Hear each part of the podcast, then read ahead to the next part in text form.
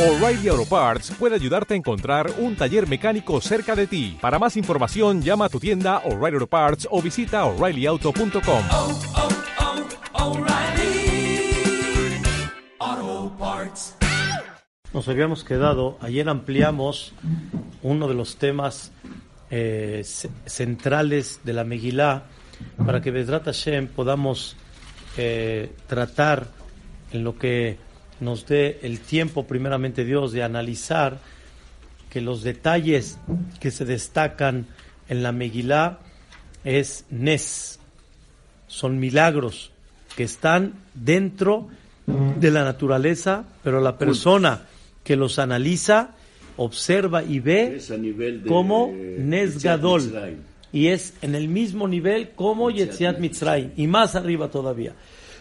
Porque Purim provocó que Am Israel reciban la Torah Me'ahavá, con amor. ¿Y por qué con amor?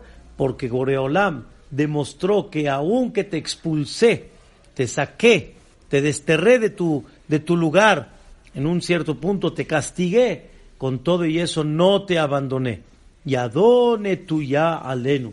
Su mano todavía está tendida y sigue la protección hacia nosotros. Y Boreolam Ishtabach Shemo, dentro de esa naturaleza, demuestra cómo va manejando el mundo y cómo va poniendo y acomodando las cosas. Y no se ve, aparentemente se ve que así sucedió, pero el que lo analiza se ve la mano de Boreolam y como el Gaón destaca, se ve el Nes Agadol, el Nes grande, como Ishtabach Shemo Boreolam in- inter- interviene para que las cosas así tengan que pasar, así tengan que suceder. Aquí vamos a empezar un poquito. Dice el Pasuk, en el Pasuk Gimal, cuando ya Hashverosh se cambió de, cambió el reinado. ¿A dónde lo movió? A Shushan, ¿ok? A Hashverosh por, por, por el, el, eh, el- el- el, eh, la decisión de querer el trono como el de Shelomo Amelech, cambió toda la dinastía que estaba en Babel y la puso en Shushan. Y ahora Ahasverosh tiene que poner de alguna manera un poquito de gracia, atractivo con toda la gente de Shushan. Vino el rey acá. Es verdad que el rey puede imponer, es verdad que el rey tiene autoridad, tiene dictadura, pero también el rey busca que el pueblo de alguna manera lo quiera, que el pueblo lo acepte. Entonces lo, lo primero que hizo fue Achalosh le moljó en el tercer año de su reinado. ¿Por qué hasta el tercer año? ¿Por qué hasta el tercer año? año? Porque después de que ya se sentó en ese trono que él esperaba, entonces se sentía él ya con base, se sentía él seguro. En ese tercer año de su reinado, Asam Melech Asam él hizo un eh, banquete a todos los ministros y a todos los siervos, todos los esclavos de él. Él para su aparte mim, besaré a Medinot lefanab. Él hizo un banquete enorme. ¿A quién? Escuchen qué interesante. Cuando él ya se sentó en ese trono, que él esperó, y ahora sí basó su reinado, entonces, que fue justamente al tercer año, porque le tardó tres años para construir este trono, en ese momento hizo ese banquete a los Sarab Ba'abadab. ¿Quién es Sar? ¿Y quién es Aebed? Yo sé que le llamamos Aebed y le llamamos ministro, pero hay una cierta definición. Sar es el que tiene un puesto donde él, el rey, le confía y, y el zar tiene la autoridad de manejarlo. Y él confía, el rey, en él, ¿sí? Y el zar es de que analiza que todas las cosas estén en orden, ¿ok? Es el enojo que hablamos. No, zar, ministro. Ministro. Sin resh. Visionario. No. ¿Azar? No, no, no, no, no. Zaam. Sam, perdón. No, no, no, no, no te confundas. Sam. Sar es ministro. Seguimos. Sar es un ministro que él tiene en sus manos un cierto poder de parte del rey. Ebed no tiene ningún poder. Ebed es el que le sirve directamente al rey. No, pero no es un esclavo. No es un falah ahí. Ebed Melech es el rey que es el, es el sirviente que directamente le sirve al rey. Más, más de lo que el ministro ve al rey, el Ebed ve al rey. Él es el Ebed. Y es- no escuchen bien. Es que eh, quiero que me entiendan. No como los de Egipto. Le hizo a Hashverosh un, un mishté, no nada más a los ministros, también a los esclavos. Por los empleados son Ebed. No, pero esos son los que están adentro. Esos son los que están todo el tiempo o- viendo y observando todo lo que hay. Y el rey también tiene que quedar, de alguna manera, tiene que quedar bien con ellos, ¿sí? Por eso la Gemara, entre paréntesis, dice el Gaón, la Gemara dice que, la, eh, pregunta, Haniná Gadol Mimcha, ¿a poco Haniná, que Boreolam escuchó su plegaria, Rabbi Haniná, era más grande que tú en Torah? Dice la Gemara, no, simplemente Rabbi Haniná es como un esclavo delante del rey. Y yo soy como un ministro delante del rey. No entiendo. Rabbi Haniná es como esclavo delante del rey y por eso le escuchas más la tefilá que al ministro delante del rey. La respuesta es increíble. El zar es verdad de que eh, tiene en su poder ciertas cosas, pero él está más lejos de quién? Del rey. Del rey. Y como está más lejos del rey, por lo tanto, no tenía la facilidad, si lo queremos decir así, de estar frente al rey en cada momento como el esclavo. Y el esclavo es el que está muy más. cerca, como que tiene de alguna forma Más un poco más influencia porque tiene más contacto. Y por eso existe que hay gente que puede ser zar en Torah y hay gente que es Ebed en Tefilá. Y el Ebed en Tefilá tiene más contestación que aquel que es zar en Torah. Un tema eh, independiente, pero sin embargo es nada más la idea para comprender. Aquí el rey le hizo un mishté, lejol sarab ba'abadab. ¿Quién es Hel, Parás, Umadai, Apartemim? Son todos aquellos que venían ya de descendientes de reyes, ¿sí? Ministros importantes, este, gente destacada que ya venía de, ya venía del Zera Amelujá de Madai Uparás. Gente que venía ya de, de Esos lugares, los nombres de los lugares. Madai Uparás, sí. Parás es Irán, porque es hoy en día. ¿Y Madai a seguramente estaba todo dentro del, I- del Irán, Irán Agadol, ¿sí? Y todo está Mesopotamia, Madai, ¿sí? No Medina de los eh, No, Saudita no, no, no, no, no, no, no. Madai y Pará estaban en el mismo lugar, cerca.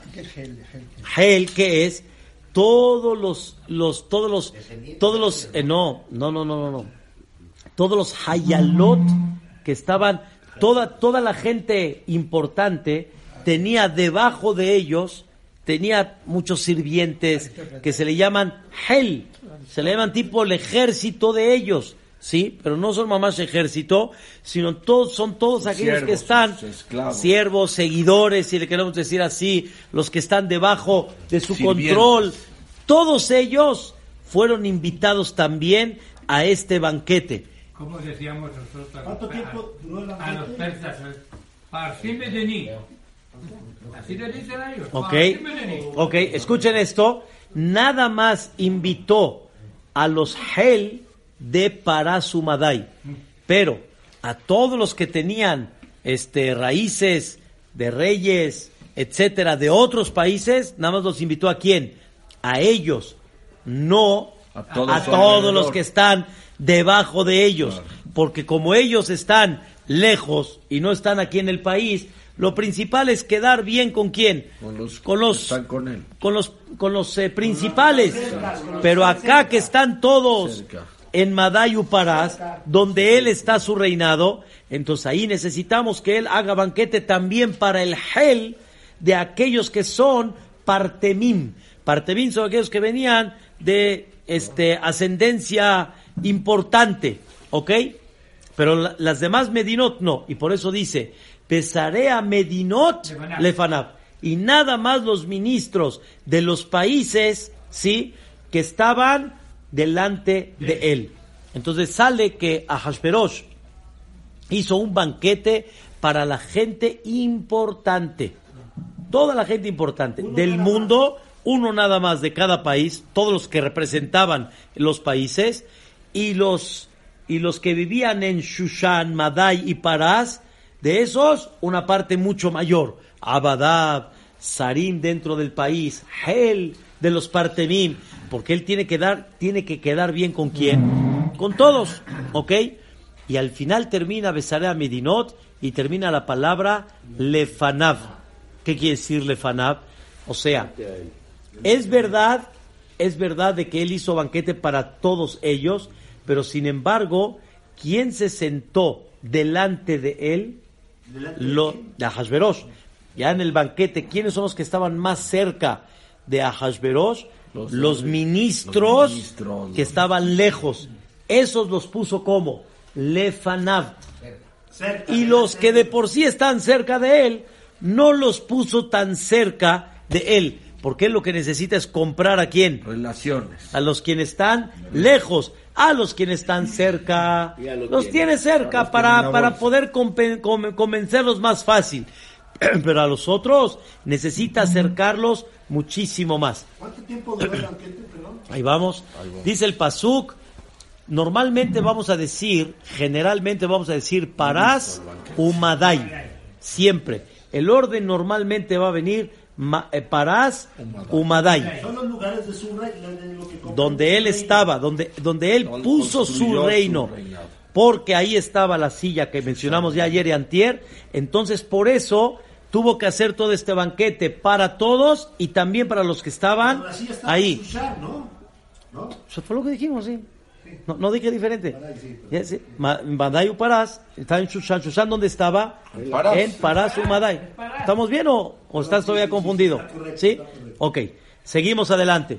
Normalmente está escrito Parás u Madai porque Ahashverosh venía de Parás, no de Madai. Ah, originario era de Parás. El original era de Parás y él no era de Madai. Por eso siempre, por honor a Hashverosh, siempre dicen Parás u Madai.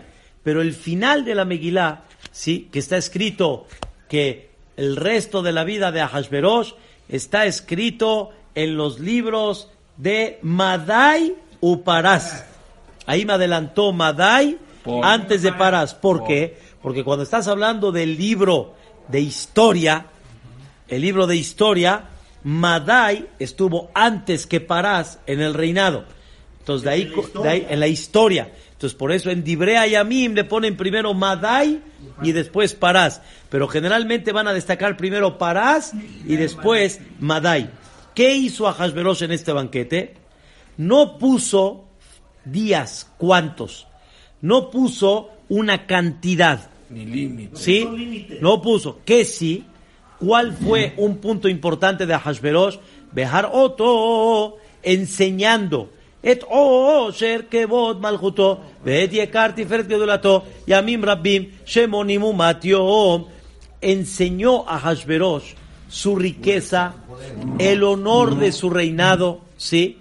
El, el, el, el, el honor y la belleza de su grandeza, Yamim Rabbim, muchos días, que al final fueron ciento, ¿sí? Mehat Yom. 180, así fue, así salió, no que él definió cuántos días, sino, escuchen bien, hay, hay algo muy interesante, Ahasverosh hizo un banquete, ¿sí? Tendría que haber dicho el Pasuk, ¿sí? Ahasverosh hizo un banquete, tendrá que haber dicho cuántos días lo hizo, y después decir, y también, aparte del banquete, enseñó su poder, su honor, su riqueza, ¿sí? Aquí me dice, hizo el banquete enseñando su riqueza. Aquí hay algo poder, muy interesante, enseñando su poder, Presumiendo. ¿sí? ¿Cuál es, cuál es la idea? Escuchen eh. bien. Escuchen, escuchen, vamos, vamos para poder avanzar. La idea es, dice el Midrash, existió un rey anterior a Hashverosh, mucho antes, que se llamó Nebuchadnezzar Melech Babel. Este Nebuchadnezzar, que fue rey del mundo entero, él dominó todo el mundo, recopiló tesoros impresionantes de piedras, de oro, de plata, de utensilios, de... No puedo yo describir, ¿sí? ¿Qué tanto había en esos tesoros? Pero esos tesoros en total eran mil ochenta tesoros. Mil ochenta tesoros, ¿sí? No sé cómo estaban divididos, ¿sí? No sé exactamente cada uno qué representa. Les voy a decir nada más lo que dice el Gaón, pero eran mil ochenta tesoros tenía Nebuchadnezzar. Cuando este Nebuchadnezzar fallece, ya ni antes de fallecer, Nebuchadnezzar era tan celoso que dijo, nadie va a tener provecho de estos tesoros. Nadie, nadie. Y todo mundo sabía, todo mundo, cuando yo digo todo mundo, escuchen bien, ¿eh? Cuando yo digo todo mundo, me refiero, en la historia de Babel se sabía que este Nebuchadnezzar tenía tesoros fantásticos y este Nebuchadnezzar no quiso que la gente tenga provecho de esto. Él que sí quiso. ¿Qué sí quiso? Que nada más él. ¿Qué hizo, a- qué hizo Nebuchadnezzar? Los tiró tipo a- a- al mar, al río. Ya, ni- Ah, sí, ya. al- A ver quién sabe. ¿No se enterró con ellos? A ver quién sabe. No, porque se entierra con ellos. No, nada más Allah Macon, ni Allah Macon tampoco, lo desentierran y ya. No dejar huella. No, Ah. no dejó huella de ninguno de ellos. ¿Qué pensó Nebuchadnezzar? Ah, ya. ¿Quién va a saber? Se le olvidó que hay uno que sí sabe. Boreola. Se le olvidó que hay uno que sí sabe. Ribona Olamim. Y toda la gente decía, ¡ay! Se fue este tesoro. Se perdió todo. Se perdió 1080 tesoros. Lástima. ¿Qué hizo Boreolam? Nada un minuto, un minuto ni nada más. ¿Qué hizo Boreolam? Boreolam se lo descubrió a Koresh. Y Koresh supo a dónde estaban estos tesoros. ¿Por qué Boreolam se los descubrió a Koresh? ¿Cuál será otro rey? Era otro rey antes de Ahasverosh. ¿Por qué se los descubrió a Koresh? Porque él permitió que construyan el Bet HaMikdash. Y como permitió, como un regalo, Boreolam le dio el permiso que descubran. ¿Qué hizo toda la gente? ¡Wow! Empezaron a escuchar, se descubrieron los tesoros. ¿Quién los pudo descubrir? No pudo ser. Ahí Boreolam Shemo volvió a meter qué? La mano para que todo mundo vea, aquí estoy. Y escuchen esto. ¿Y quién heredó estos tesoros? Ahasverosh. ¿Quién fue el primero que enseñó al mundo, vamos a decirlo en estas palabras, estos tesoros que nada más el único que tenía provecho en vista y en todo era Nebuchadnezzar, el primero que lo abrió al mundo, ¿quién fue? Ahasverosh. Cores, ¿no? Koresh no. Ahasverosh. Por eso el Pasuk dice que realmente muchos años, Ahasverosh muchos muchos años pasó. No sé exactamente cuántos, pero pasaron y escuchen la idea. Ahasverosh su propósito era realmente enseñar estos tesoros para que vean, wow, poder, el poder de, de Nebuchadnezzar está en dónde? Las manos en. Ahasverosh. Se hizo dueño del mundo, es un decir. Se hizo dueño del mundo. Es que no puedo estar interrumpiendo mucho porque si no voy a, no, no voy a, no voy a avanzar. Eh, un poquito después las, las preguntas. Entonces, Ahasverosh quiso demostrar que realmente él tiene el poder de qué? Del mundo. Al tener esos 1080 tesoros. Ahasverosh no tenía la capacidad de enseñar más que nada más seis al día. La capacidad. La capacidad me refiero por, por, por técnicamente, no podía enseñar más que seis al día. de lo, de lo que era impresionante para que la gente se impacte, lo grande. Nada más enseñaba diariamente, ¿cuántos? Seis. Durante los Para 180 enseñar días. 1080. ¿Cuántos días necesitó? 180. No es de que Ahasverosh quiso hacer un banquete de 180 días, sino Ahasverosh quiso enseñar el tesoro. Quiso que la gente se cuadre.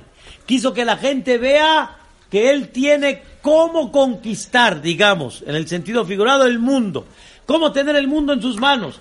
Pero no podía enseñar más que seis. ¿Cómo sé más que seis? Vean el pasuk. Vean Oto. Vamos a ver seis conceptos. Osher, uno. Kebod, dos. Malhutó, tres. Yekar, cuatro. Tiferet, cinco. Gedulató, seis. Esto fue lo que él podía enseñar todos los días. Todos los días enseñó tesoros que manifestaban Kabod, Osher, Malhut, Yekar, Tiferet, Gedulá. Y entonces eso le tomó. Yekar es, eh, Yakar es, es, eh, eh, apreciado, ¿sí? Pero obviamente cada uno representa, no les sé explicar cada tesoro porque uno representa Osher, uno representa Kabod, porque hay cosas que son decorativas, hay cosas que son más poder adquisitivo, hay cosas que son de, de, de malhut, hay cosas que son de, de, de belleza, hay cosas que son de grandeza, etcétera. Eh, esto fue lo que presentó a Hashverosh. Y entonces, ¿qué le tomó a Hashverosh esto? Yamim Rabim. Muchos días le tomó.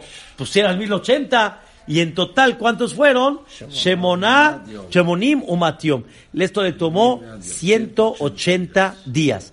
Entonces, a Hashverosh estuvo concentrado en demostrar Malhut y Gedulá. Malhut, les voy a explicar así en breve nada más.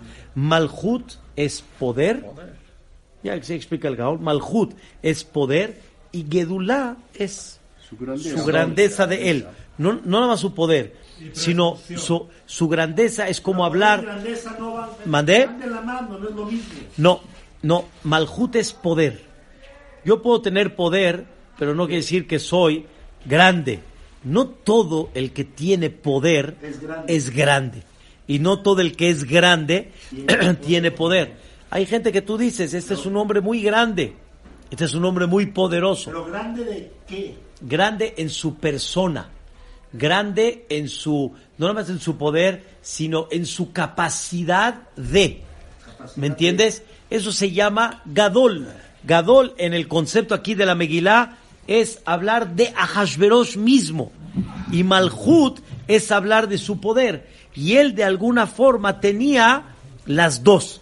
Tenía Malhut y tenía Gedulá. ¿Ok? Ese es, en breve, los dos aspectos de los dos conceptos que nos enseña la Megilá. Hay veces... ¿Realmente lo tenía o lo quería enseñar hacia afuera? No, lo tenía. tenía. Por eso dice Gedulató. Hay, hay Malhutó y hay Gedulató. Sí, pero hay, hay alguien que dice, o hay un dicho que dice, dime de qué presumes y de qué careces. Si Aquí está no. presumiendo grandeza es posible que es porque por dentro se sentía muy... Yekar Tiferet Gedulató. No, no, no te lo, no te sé definir de alguna forma eh, su característica o su capacidad de alguna manera que él tenía, pero eso fue lo que él demostró, demostró Memshalá, demostró poder, demostró autoridad y demostró él también Gedulató. Ok, seguimos. Ubimlot, eso fue 180 días y ahí terminó. Ahora, esto, como dice el Gaón de Vilna, esto que vio el público, automáticamente, ¿a quién vieron? La mano de Boreolam. No era posible que estos tesoros fueran encontrados en las manos de quién? De alguien. Nebuchadnezzar no los escondió, los, los hundió de forma tal que era casi imposible que alguien los encuentre. Y cuando a Hashverosh los lució, puede ser que a se dio el, el lujo de decir, mira cómo lo encontré. Pero el que tenía un poquito de segel entendió que quien llevó a cabo todo esto, Boreolam. Por eso la Megilá está contando esta parte. Terminó el banquete 180 días. Ahora, ¿por qué dice el banquete? Porque no nada más quiso enseñar, sino enseñando puso un banquete para que de alguna manera haya un entretenimiento y las cosas puedan combinarse una con la otra. Perdón. ¿Son días continuos o había, o Continuos. había, eh, intervalos de tiempos? Continuos. 180 días. Eh, seguro dormían, seguro descansaban un poco, pero había seguramente una, una este, Horario. un orden, un orden de en cada día cómo iban este, platicando, comiendo, desayunando, cenando, enseñando, etcétera. Haz de cuenta como un este, ¿cómo le llaman cuando uno va de viaje y tiene un este, Itinerario. un itinerario, digamos, ¿sí? Het, ובמלאת הימים האלה עשה המלך לכל העם הנמצאים בשושן הבירה למגדול ועד קטן, משתי שבעת ימים החצר גינת ביתן המלך. Aquí, cuando completaron estos 180 días, ahora dijo a Hashverosh, ahora tengo que hacer un banquete al pueblo que se encuentra en Shushana Birá. ¿Qué quiere decir que se encuentra? Como es un pueblo que no sabe del reinado, porque apenas él vino aquí a poner su reinado, entonces él se encontró con gente de alguna manera que no lo conocían, ni él tampoco de alguna forma los conocía, fuera de su reinado. Como fuera. No. Dentro Dentro de de su la- reinado. ¿Por qué dices fuera? Habla de su reino. ¿Por qué dices fuera de su reinado? Si estamos, ¿A dónde estaba su reinado? Shushan. Entonces, ¿a quién le hizo el banquete? En Shushan. A todo el pueblo que está en Shushan Abirá. Entonces, en el lugar donde estaba su reinado, en el país donde estaba su reinado, ahí hizo todo el banquete. ¿Ok? ¿A quién lo hizo? Lemigadol Beat Katan. Desde el más grande hasta el más chico. A todos. Mishte Shivat Yamim. Un banquete de siete días. ¿En dónde lo hizo? Bahatzar. Ginat Vitan Amelech. La Gemara pregunta, Hatzar es el, el, el- el- de jardín, escuchen bien, normalmente dentro, de, dentro del Gan, dentro del jardín, había una casa que se llamaba Vitán, y esa casa el rey ahí iba para este distraerse un rato, sí, sí, de descanso, distracción, etcétera. Y al lado de ese jardín ponían un hatzer, Patio. ponían un patio. Había el patio, el jardín que era lo principal donde estaba el bitán, y aquí nos enseña el pasuk de que él hizo un banquete en donde, en el Hatzar. Pero después me dice Ginat, Bitán, Amelech. Entonces decídete, hizo en el, en el, en el patio, lo hizo en el jardín, lo hizo en el Bitán. ¿Dónde lo hizo el, el- el banquete? La respuesta es, Bepashtut el banquete lo hizo en el Hatzer, que está delante del Gan, que en el Gan está el Bitán. O sea, ellos en el patio estaban observando se puede decir de cerca, el jardín precioso y el vitán, donde el rey se distraía un rato en sus eh, momentos, momentos libres, etcétera. Pero ¿a dónde hacían? En el patio. Necesito avanzar, Elías. Eh, Si no, no, no, no voy a... ¿Vamos bien o no? Y entonces, La Gemara explica que realmente el, el, el banquete empezó en el patio. No abasteció, tuvieron que meter la gente a dónde? Al, al, al jardín. Y no alcanzó todavía, tuvieron que meterlos a dónde? En el Vitán. Así la Gemara explica. Mandé, no sé, una, una casa dentro del jardín, así de distracción, mishtashea, no sé qué ponían allá adentro. A, nuestro, O sea- a nuestro entender, Hagam es casa club. Como. Como quieran llamarle. No? No. Lejola, están distraídos el día de hoy. Lejola aman beshushana birá. Estamos hablando del, del segundo banquete, siete días a toda la gente que está sentada en Shushan, ¿ok? Seguimos. Y a Kadosh Ishtabach Shemo, aquí viene el primer Melech. ¿No es así? Ubim Lot, Terminando estos días, hizo el rey a todo el pueblo de Shoshana Virá, hizo el rey, hizo Mishte, no, el, el primero. Pasuk Hey, Ubimlot, Ayamima Ele, Asahamelech. No dice Asa Amelech, Ahashverosh, sino que Asa Amelech, nada más el rey. ¿Por qué nada más habla del rey? Sabemos que se refiere a Hashverosh, pero según lo que explicamos, Vedrat Hashem, vamos a tratar de explicar que también cuando dice, cuando dice Amelech, ¿a quién se refiere? A Boreolam. Aquí, ¿qué tiene que ver Boreolam en este asunto? ¿Cómo explicamos? Boreolam tiene que ver en todo. Pero en, este, en estos puntos, ¿cuál es la idea? Boreolam, Ishtabach Shemo, intervino para que a Hashverosh haga este banquete a todos los que están en Shushan. Boreolam le metió en la cabeza que haga este banquete en Shushan, le migadol de Atkatán. ¿Para qué? Para probar a los Yehudim. Porque en Shushan, Todo- todo una parte importante de los Yehudim estaban en Shushan. La mayor parte de los Yehudim en el mundo estaban concentrados, una parte importantísima estaban en Shushan, a tal grado que la Gemara tuvo una opinión que el, yani, el castigo de Amán, que Baruch Hashem no se llevó, el castigo de Amán provino porque los de Shushan fueron a este banquete y se unieron en el ambiente de toda la ciudad. Y obviamente una persona tiene que aprender que el Yehudí tiene que poner su límite y su línea. Él no puede estar conviviendo con el, el- el pueblo, porque las ideologías, los pensamientos son diferentes. Y no hay un momento donde la persona une sus pensamientos con el otro como cuando están sentados comiendo. Si una persona está platicando, platica.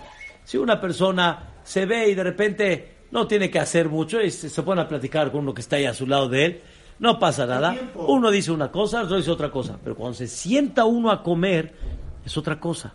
Sentarse a comer, ¿qué significa? Unirse. Y entonces él comparte. Y él puede compartir la idea de él, influye en tu manera de pensar. Entonces le dijeron a Mordejai, ¿vamos o no vamos? Y el Yehud, el Mordejai que dijo, no. Pero le dijeron, pero Mordejai es Mehadrin, mina Mehadrin. El banquete es kosher de Moshe Rabbenu. No hay mahloket, no hay discusión, no hay nada. Es el mejor exer que hay. Les dijo Mordejai, no vayan, háganme caso, no vayan. Y Ahashverosh hizo ese banquete, pero no dice Amelech Ahashverosh. Boreolam le metió a Ahashverosh en la cabeza que haga ese banquete para probar al Am Israel. ¿Y que sea de quién? Le migadol de Adkatan, del grande al chico. ¿Para qué? Para probar al Am Israel y en ese momento, si Am Israel cae, que así fue, cae, cayó, fueron, cayó, y Barminan estaban por hacer cosas muy delicadas, entonces, dentro de ese pecado, aparentemente, Boreolam se oculta qué? Más todavía. Ahora pecaste. Y ahora quieres que yo te haga qué? ¿Un milagro? ¿Quieres que yo te eh, liquide a Man? Se aleja más. Y con todo y eso, Am Israel vio que aunque se equivocaron, Boreolam intervino e hizo este gran milagro próximo que vamos a ver. Entonces Am Israel, más amor y cariño se despertó a Shemit Baraj. Tengo que seguir, doctor Yavishu. Pero esto odiaban los judíos. Ma- Si mande. Si no hubieran ido, hubiera sido un zehut. una ofensa. Para el- Aquel que no a fue el, fue el nisayón que tuvo Am Israel. Yo quiero ver que te pongas firme y vas a ver que a Hashverosh está en mis manos. No tengas problema. Siempre ha sido el problema que hemos tenido nosotros. Por quedar bien. Por quedar bien, por pensar de que va a ser tal vez algo negativo y en otras palabras, la palabra de Boreolam o mi palabra. Pero aquí, ahí viene, Boreolam lo hizo. Y Israel al final que cayó. Y este banquete fue siete días, Bahatzar Ginat Bitan Amelech. ¿Por qué le llaman el jardín? El patio del jardín de la, del Bitán, que como se llame, Amelech, que termina otra vez Amelech. ¿Saben por qué termina Amelech? Porque como la mayoría de los Yehudim estaban viviendo ¿dónde? En Shushan, entonces el, el Malhut de Boreolam, que lo representan los Yehudim, ¿a dónde estaba? Ahí.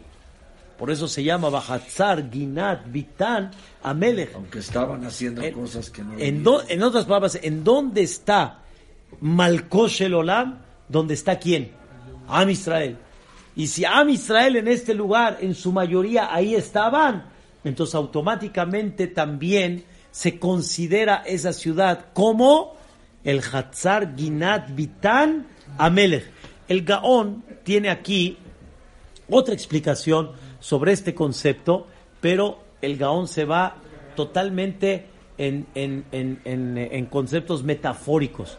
O sea, según el Gaón aquí insinúa al rey, a Boreolam, pero en un concepto metafórico. El Gaón de Vilna dice que Boreolam hizo, Ishtabach Shemo, este, un minuto nada más. Boreolam hizo tres olamot, así le llama el Gaón, tipo tres mundos. Olama Elión, donde está muy cerca de Boreolam, que ahí entran Neshamot de tzadikim muy especiales. Olam Sheni, el segundo mundo es el Gan Eden, donde Boreolam entra a alegrar a los tzadikim que llegaron a ese nivel. Y el tercer mundo es el Olam Azde, este mundo que estamos acá. Este mundo le llaman Hatzer. El, el del medio le llaman Gan Eden, Ginat, Gan. Y el más arriba, ¿cómo le llaman? Bitan. Que es donde entra el rey de manera muy particular y muy especial.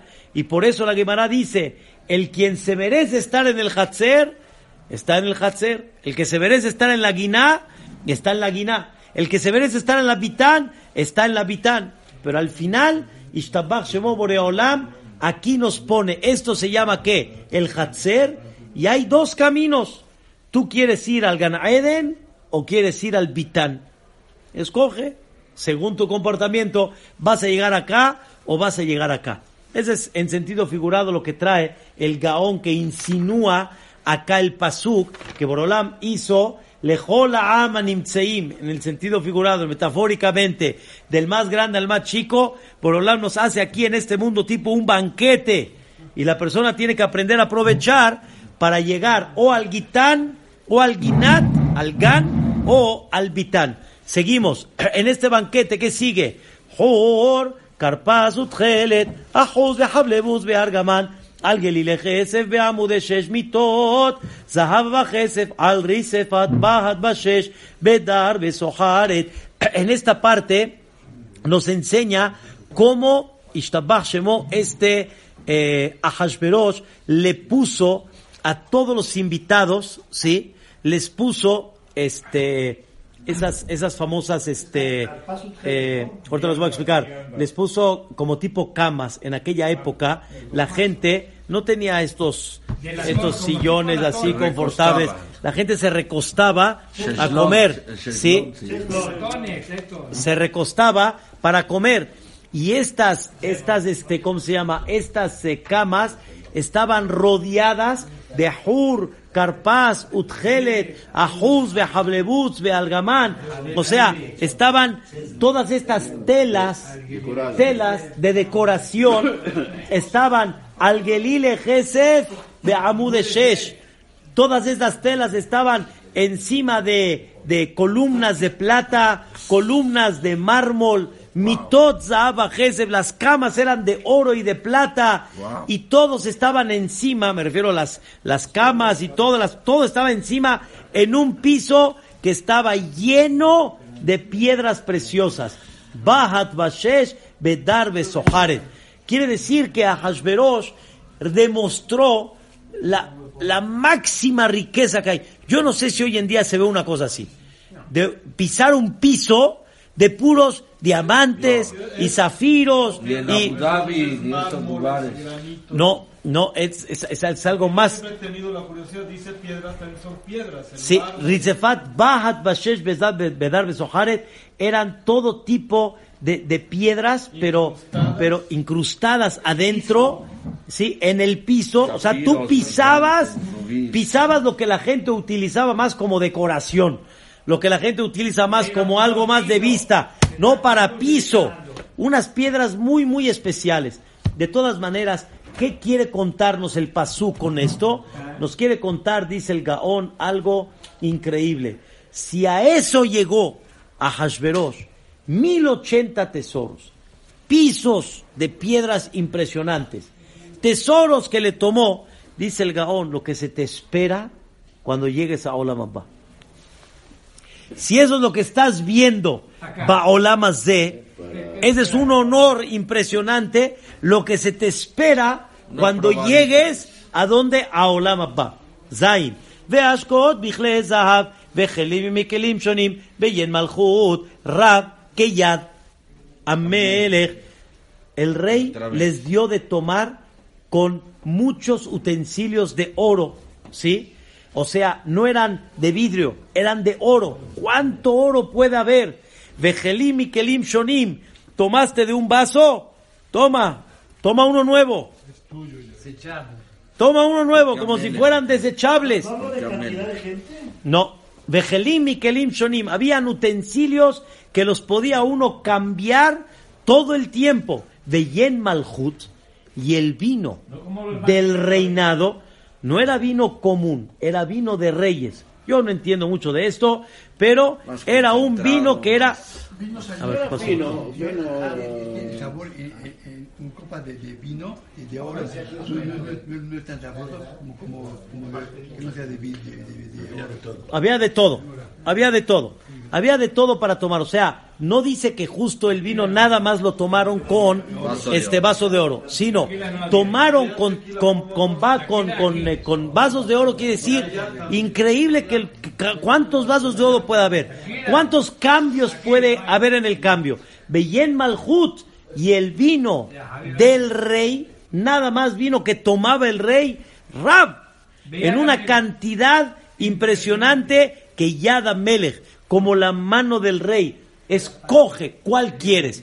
No había nada más Shirat, no había nada más Merlot, no había nada más Cabernet, no- todo, todo que cuando tú le ofrecías al rey, nunca había en el rey que digan, esto es lo que hay. Esto es lo que hay. Una falta de respeto. El rey tenía que tener cuál escojo. Yad que Yad. ¿Y aquí qué? ¿Y aquí que nos vienen a enseñar? Beyen Malhut Rab que Yad Amelech. Pues también aquí hay una explicación maravillosa. Otra vez Amelech solito, no Amelech a Hashverosh. Explicamos al principio de la clase, porque no Boreolam se esconde en esta Megilá para que aprenda uno a descubrir Boreolam se esconde. Desde esta época. Te tengo que mandar la primera clase para explicarte, Bedrat Hashem. Boreolam, desde la época de Purim en adelante, Boreolam se escondió. Aster, Astir, Panay, Bayomahu. No está descubierto. ¿Ok? Beyen Malhut Rab que Yad Amelech. Escuchen esto, Rabotai. Dice el Al-Shich algo increíble. A Hashverosh, así dice el Al-Shich, no tenía 127 países. A Hashverosh tenía 240 países en su mano. ¿Por? ¿Por qué el Y? Boreolam, Pensamos 120. cuando frenó la construcción del Bet HaMikdash, porque Ahasverosh frenó la construcción del Bet HaMikdash, entonces Boreolam le quitó de los 240 y lo dejó con 127 países. Le quitó casi la mitad, casi la mitad de su reinado.